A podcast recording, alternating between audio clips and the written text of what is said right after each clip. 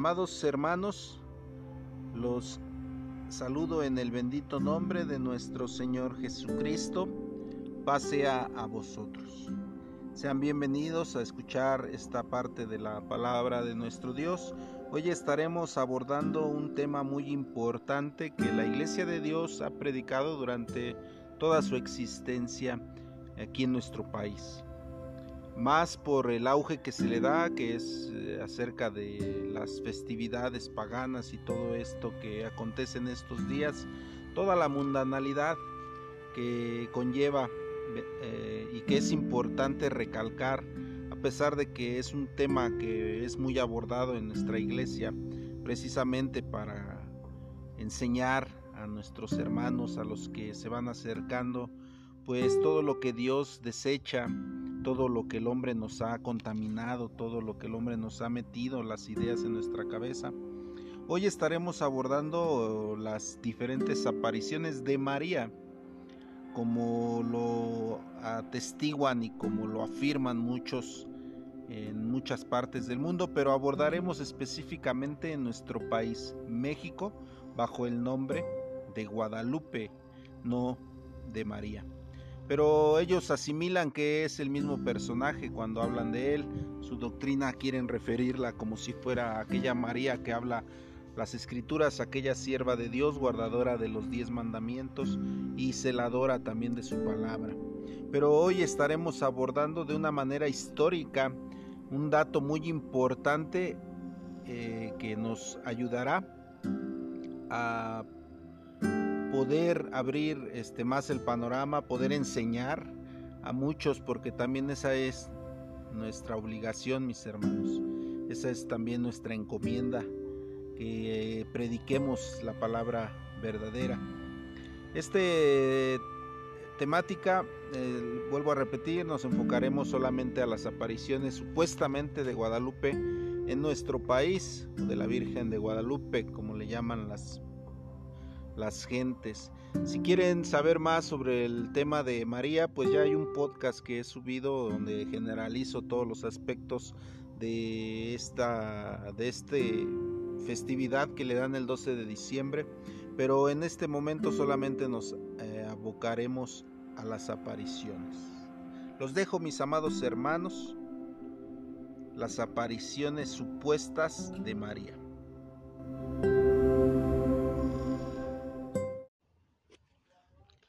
Los que proclaman las apariciones de María dicen que lo ha hecho en varios países y en algunos lugares regionales con diferentes nombres. En esta ocasión consideraremos la aparición de María en México bajo su advocación o título de la Virgen de Guadalupe. Esto ocurrió según por primera vez el 9 de diciembre de 1531 en el Cerro del Tepeyac, sitio donde se encontraba un adoratorio para el culto público a la diosa Tonantzin. A continuación, analizaremos dicha aparición de una manera histórica, citando la obra de don Vicente Ruiz Palacio en México a través de los siglos. En el tomo 3 de dicha historia, en su página 229, que dice textualmente, tal era el estado de la colonia a la venida del primer virrey don Antonio de Mendoza el 15 de octubre de 1536. La historia citada nos dice cuándo llegó a México el primer virrey de España, y en este mismo tomo, en la página 231, podemos ver que el rey Carlos V le pidió a don Antonio de Mendoza que le informara del estado general de la Nueva España. Y una de las cosas que tenía que informar al rey de España era esta, encareciéndole que le informase del estado que guardaba la propagación de la fe cristiana y del culto católico en la Nueva España. Dicha información efectivamente fue hecha y mandada al rey Carlos V. Este informe se conoce como el Códice Medocino, pero en él nada se dice sobre la aparición de la Virgen de Guadalupe al monarca español. ¿No cree usted que era imposible que el virrey se le pasara a dar este informe tan importante de su religión? Pues tanto el rey como el virrey eran católicos. Esta es una de tantas pruebas de que dicha aparición jamás ocurrió o aconteció. Otro códice importante es el Códice Vaticano. Se conserva en la Biblioteca del Vaticano bajo el número 3738. Esta copia fue hecha por el dominico Fray Pedro de los Ríos hacia el año de 1562. El contenido de este códice o libro manuscrito es la historia de los mexicanos desde la salida de Aztlán, la fundación de la ciudad, el señorío de México y concluye con el códice con nueve láminas, en las cuales se narra desde la conquista hasta la muerte de Fray Juan de Zumárraga. Pero ni aun en este informe que fue enviado al Papa de Roma, se menciona la aparición de la Virgen de Guadalupe en el Cerro del Tepeyac. Nuevamente, ¿no cree usted que la aparición de la Guadalupana debió haber sido narrada a detalle al sumo pontífice de la Iglesia Católica? Lo más extraño de todo esto es que la muerte de Zumárraga, obispo de la Nueva España, quien según se dice presenció la aparición de la guadalupana en el ayate de Juan Diego. Fue notificado al Papa, pero nada sobre la supuesta aparición. Por otro lado, Juan Diego debió haber sido tratado de una manera especial desde entonces, pero no se le mencionó sino años después. Debió haber sido honrado según lo acontecido y por consiguiente venerado. Porque o por qué dilatarse tanto para su, su canonización si en verdad tuvo tan gran privilegio. Porque la Iglesia Católica no informó sobre su paradero o sobre su sepultado. Todo esto eh, lo tenemos que analizar. Se dice que Juan Diego, el 9 de diciembre de 1531, fecha de la primera aparición, acudía al convento de Santiago, cosa que no puede sostenerse, pues dicho convento fue fundado en el año 536, es decir, cinco años después de las apariciones, por lo cual la Virgen no pudo haber enviado a Juan Diego a Tlatelolco en el año de 1531, cuando todavía no estaba allí el obispo. La Virgen de Guadalupe y la diosa Tonatzin de Javier Ham Campos Ponce pueden encontrar esto que les estoy relatando en la página 121, México 1970. También tenemos que analizar circunstancias que ah, surgieron alrededor, mis hermanos, que son muy absurdas. Por ejemplo, tenemos que ver la manera en la cual se ah, su vocabulario que utiliza Juan Diego, el vocabulario con el que él se expresó no corresponde a las de un indígena de aquella época, carente de todo tipo de educación. A continuación les voy a presentar algunas frases pronunciadas por el indígena durante sus diálogos con la Virgen de Guadalupe. Dice así, mis hermanos, ya voy, novelísima señora. Según las preguntas que me hizo, colegí que no me había dado crédito, que el templo que pides se te labre es ficción mía. Perdona, reina mía, mi atrevimiento si en algo he excedido el decoro que se debe a tu grandeza. Si notan esta manera excelsa de hablar de una persona preparada, no de un indígena como lo tratan de hacer ver según sus mismas eh, mm, relatos los que han asegurado que la Virgen se apareció a este indígena. El sacramento de la penitencia y, las, y la extrema unción. Vamos a abordar esta parte. El hecho de que el 12 de diciembre el indio Juan Diego fuera a buscar a un confesor para que suministrara los sacramentos de la penitencia y la extrema unción a su tío Bernardino porque estaba en artículo mortis o a punto de morir. Carece de fundamento, ya que los españoles, encomenderos por muchos años, sostuvieron que los indios eran irracionales. Tal tesis la sostuvieron también los clérigos franciscanos, inclusive muchos teólogos y jurisconsultos. Por lo tanto, no los creían dignos del sacramento o de los sacramentos. En consecuencia, no se les suministraban. Esto comenzó a darse solo hasta el Papa Paulo III. Anunció un breve de en 1537 que los indios sí eran racionales. Esto fue debido a que los dominicos llevaron hasta la tesis contraria a lo que sostenían los encomenderos o los guardadores de la fe en la Nueva España, los franciscanos, los teólogos y los jurisconsultos. Además, el sacramento lo comenzaron a administrar los indios de Michoacán, costando mucho trabajo a los religiosos para que ellos lo aceptaran, porque como eran muy supersticiosos y creían que muchos enfermos se morían después de recibirlo, comenzaron a poner resistencia a dicho sacramento. Esto lo pueden leer en México a través de los siglos, tomo 2, edición 1887, página 310 a la 312. Tenemos que leer detenidamente y analizar esta parte de la historia.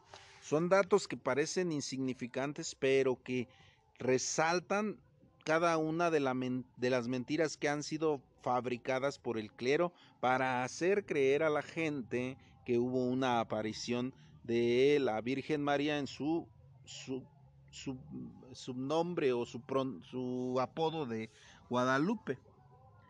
El primer obispo de México, con toda la autoridad que tenía, primero el primer obispo de México no escribió nada acerca sobre la aparición, porque no lo, ¿por qué no lo hizo?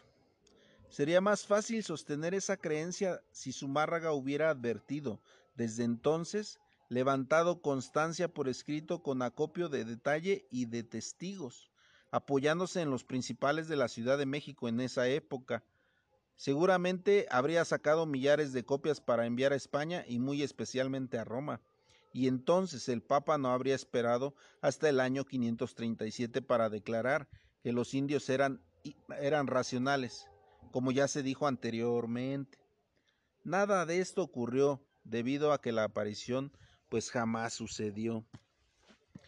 Un dato de Antonio Valerino, escritor original de la supuesta aparición, dice, eh, el, el, que escribió la aparición de la Virgen de Guadalupe, Valeriano era de descendencia de uno de los reyes de Texcoco, y uno de los alumnos más sobresalientes del Colegio de Santa Cruz de Tlatelolco, fundado por los franciscanos en 1535, cuatro años después de la supuesta aparición. Tan prodigioso evento fue escrito en un cuaderno, el cual jamás fue visto ni presentado por sus mentores, por lo que no es difícil concluir que no existe, ni jamás existió.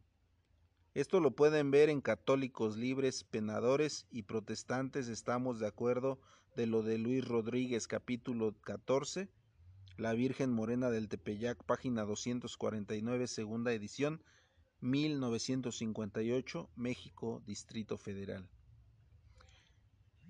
Aún, mis hermanos, estos datos, si fueran tuviéramos que usar una constancia conforme a la palabra de Dios, conforme a los sucesos que relatan los evangelios de Cristo o del apóstol Pablo o de algún otro personaje bíblico, vemos cómo la responsabilidad de anotar y de escribirlo de una manera muy ordenada y con una grande importancia, cosa que no se le dio a este acto que supuestamente es de más suma relevancia para el clero católico y para todos los seguidores aún inclusive mayor que la de Jesucristo para ellos.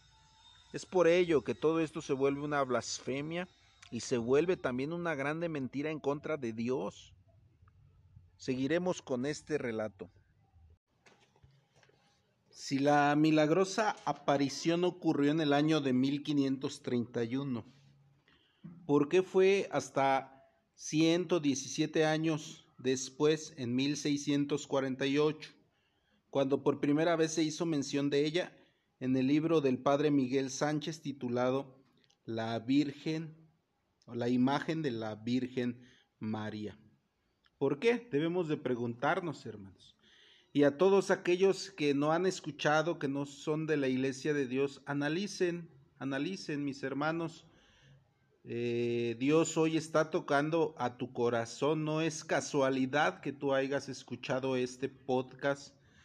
Analízalo, estos escritores no son evangélicos, muchos de ellos son escritores católicos, pero que están plasmando una historia tal cual sucedió.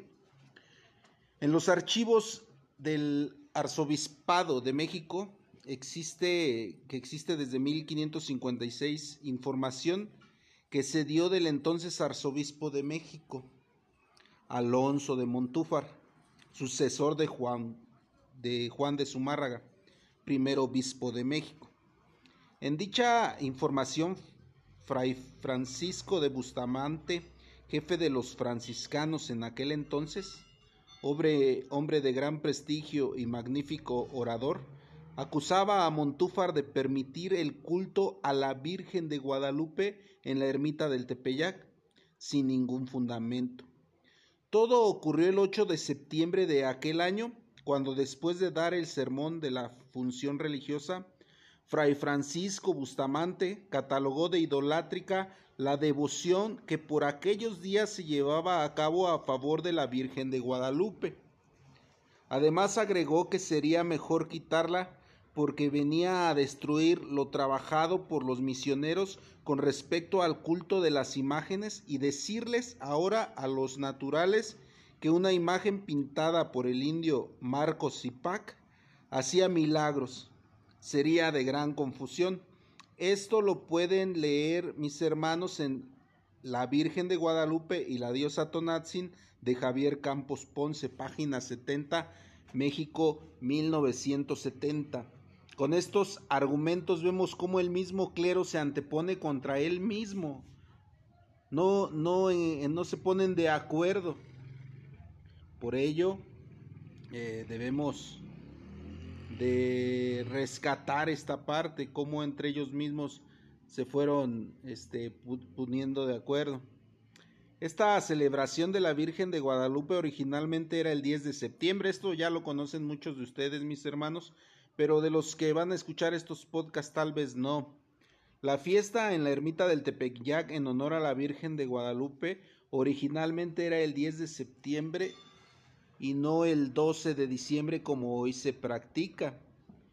En el cabildo eclesiástico del 29 de agosto de 1600, según el acta respectiva, se dispuso que la fecha del 10 de septiembre fuera la dedicada a celebrar la fiesta de la Natividad de Nuestra Señora de la Ermita de Guadalupe para su advocación o para su título, que es lo que significa advocación. Pero ¿por qué razón se cambió la fecha? Para aclarar este punto es necesario ver la fecha en que los antiguos mexicanos celebraban la fiesta de la Virgen Tonatzin, nacida en Culhuacán, muerta en Tizapán y adorada en Tepeyac.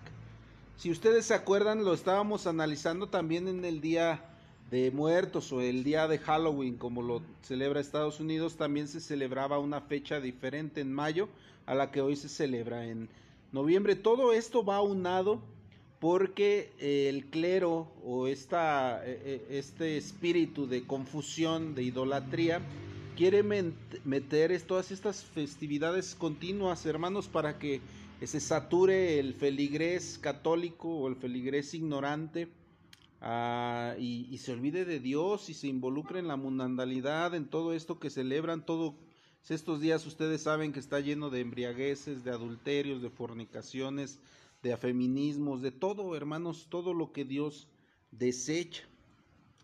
Fray Martín de León en su libro Calendarios Mexicanos señala que la fiesta de Tonatzin se celebraría el día primero del mes 17 del calendario ritual azteca llamado Titil, fecha que corresponde al 22 de diciembre del calendario juliano, que rigió en el mundo occidental hasta el año 1582.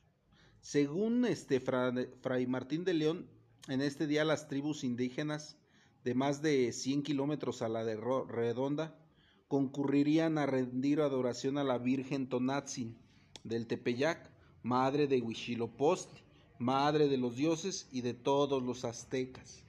Aquí se cumple, mis hermanos, lo que decía la, o lo que dice la escritura, que nosotros estábamos lejos de la República de Israel, en nuestras ignorancias con nuestros dioses, con nuestros paganismos, no conocíamos al Dios verdadero.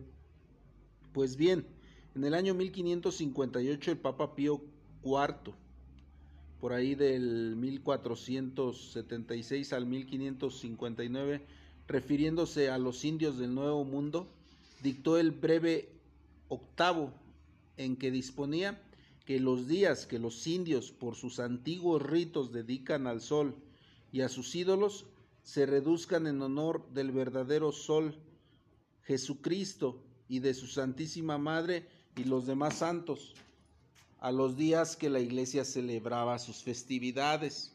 Esto es lo que decía el breve octavo, hermanos. Este breve, unido a la reforma del calendario juliano hecha por el Papa Gregorio VIII en el año 1582, dispusieron lo siguiente. Suprímanse, suprímanse, perdón, 10 días y obsérvense que el día 4 de octubre siga el día 15 de octubre. Esto motivó que la fiesta de Tonatzin, que originalmente se celebraba el 22 de diciembre de cada año, celebrara entonces el 12 de diciembre. Por otra parte, provocó también que al reducir en honor de la Santísima Madre de Jesucristo los días que los indios decían a sus ídolos, la Virgen Tonatzin, madre del dios Huitzilopochtli, y adorada en el Tepeyac, fuera sustituida por la Virgen de Guadalupe, con lo que la adoptación de un culto a otro resultó perfecta, hermanos. Las apariciones del Tepeyac lo pueden leer en, esta, en este libro, las apariciones del Tepeyac, mito o realidad, de Juan Manuel Todelano Hernández, página 106 a la 108, edición Posada, SA, primera edición 1974, México, DF. Fue así como los franciscanos del Valle de México, aprovechando las circunstancias anteriores y las tradiciones supersticiosas entre los indios, de que la Virgen Tonatzin se aparecía, inventaron que la Virgen de Guadalupe se había aparecido en 1531. Y luego en 1649, un año después de la aparición del libro del padre Miguel Sánchez, en el que se presentaba por primera vez el prodigioso evento, entre comillas, los religiosos encabezados por los directores de la ermita de Guadalupe, el arzobispo y demás, hicieron una petición al Vaticano para que se permitiera la fiesta y el rezo a la guadalupana o a la Guadalupe el día 12 de diciembre.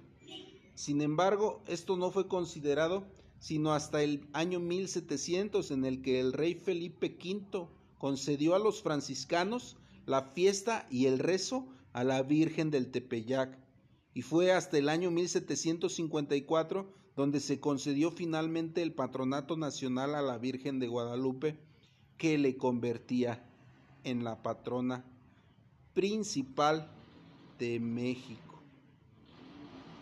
Con todo esto, mis hermanos, con todo esto que estamos eh, leyendo, ¿será posible que María permitiera todo esto convirtiéndose en la causa por la cual muchos hombres y mujeres se volvieron infractores de los mandamientos divinos? Hablo de la María de las Escrituras. Claro que no, porque como toda mujer judía temerosa de Dios, ella conocía perfectamente el mandamiento que dice, no te harás imagen ni ninguna semejanza de cosa que está arriba en el cielo, ni abajo en la tierra, ni en las aguas debajo de la tierra no te inclinarás a ellas ni las honrarás. Lo dice Éxodo capítulo 20, versículo 4 y versículo 5. Por lo anterior, María no pudo elaborar una imagen suya para hacer que nosotros nos inclinemos ante ella y la honremos, ni puso una imagen en culto para que alguien la venerara porque ella sabía perfectamente que esto está prohibido por la palabra de Dios, hermanos. Si ella viera lo que ha pasado en el pueblo de México, a causa de su malinterpretación posiblemente se moriría nuevamente María, hermanos, por lo que había lo que ha provocado, bueno, y no ella, sino el paganismo. Ella no ha tenido ninguna culpa como ninguno de los hombres, ni Pablo, ni Pedro, ni las mujeres santas como como Ruth, como Esther. Dice Deuteronomio 27:15, maldito el hombre que hiciere escultura o imagen de fundición, abominación a Jehová, obra de mano de artífice, y la pusiere en culto. Finalmente, podemos tener la seguridad que ante todo este conjunto de falsas doctrinas y apariciones creadas por el hombre acerca de María, serían rechazadas rotundamente incluso por la misma María, si existiera y nos invitara a hacer la voluntad de Jesucristo, que es la voluntad de un Padre. Juan 2.5 dice, haced todo lo que os dijere. Reflexionen, hermanos que se acercan, que no han escuchado de la palabra de Dios.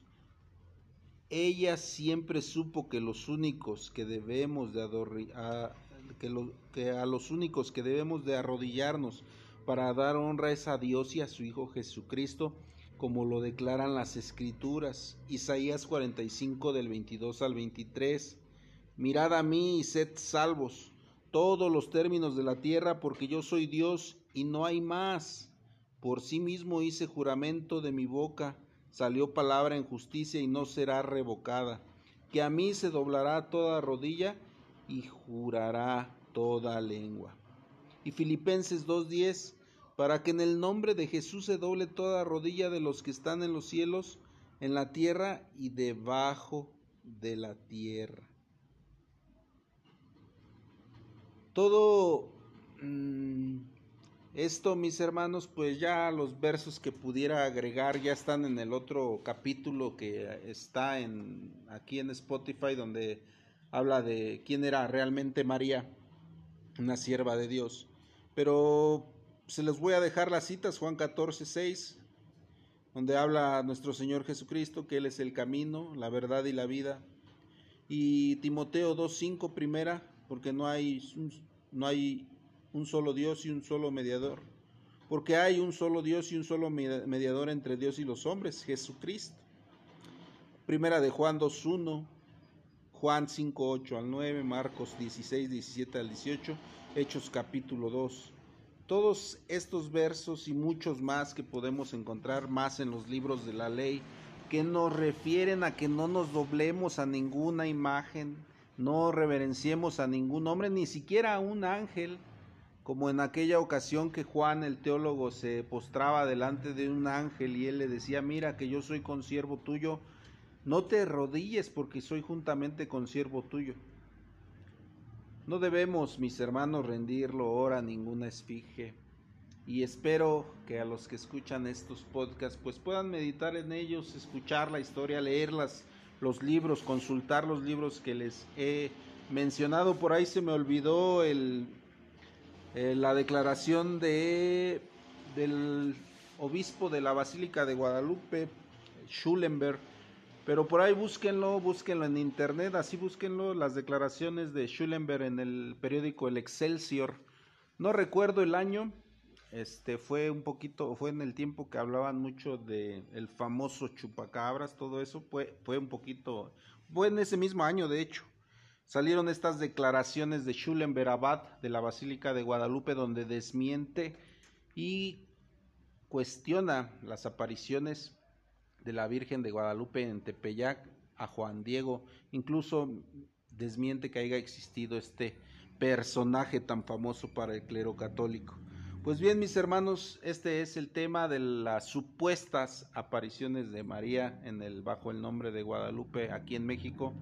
Espero que sea de bendición, amados hermanos. Dios les bendiga y paz sea a cada uno de vosotros, a los que nos visitan, a los que se acercan por primera vez. No has perdido tu tiempo, mi hermano, es la mejor inversión que has hecho y no es una casualidad. Hoy Dios está tocando en tu corazón, te está dando la oportunidad que conozcas una verdad, una verdad que proviene en las Sagradas Escrituras y que la, la puedes analizar, mi amado hermano. Dios les bendiga, paz a vosotros.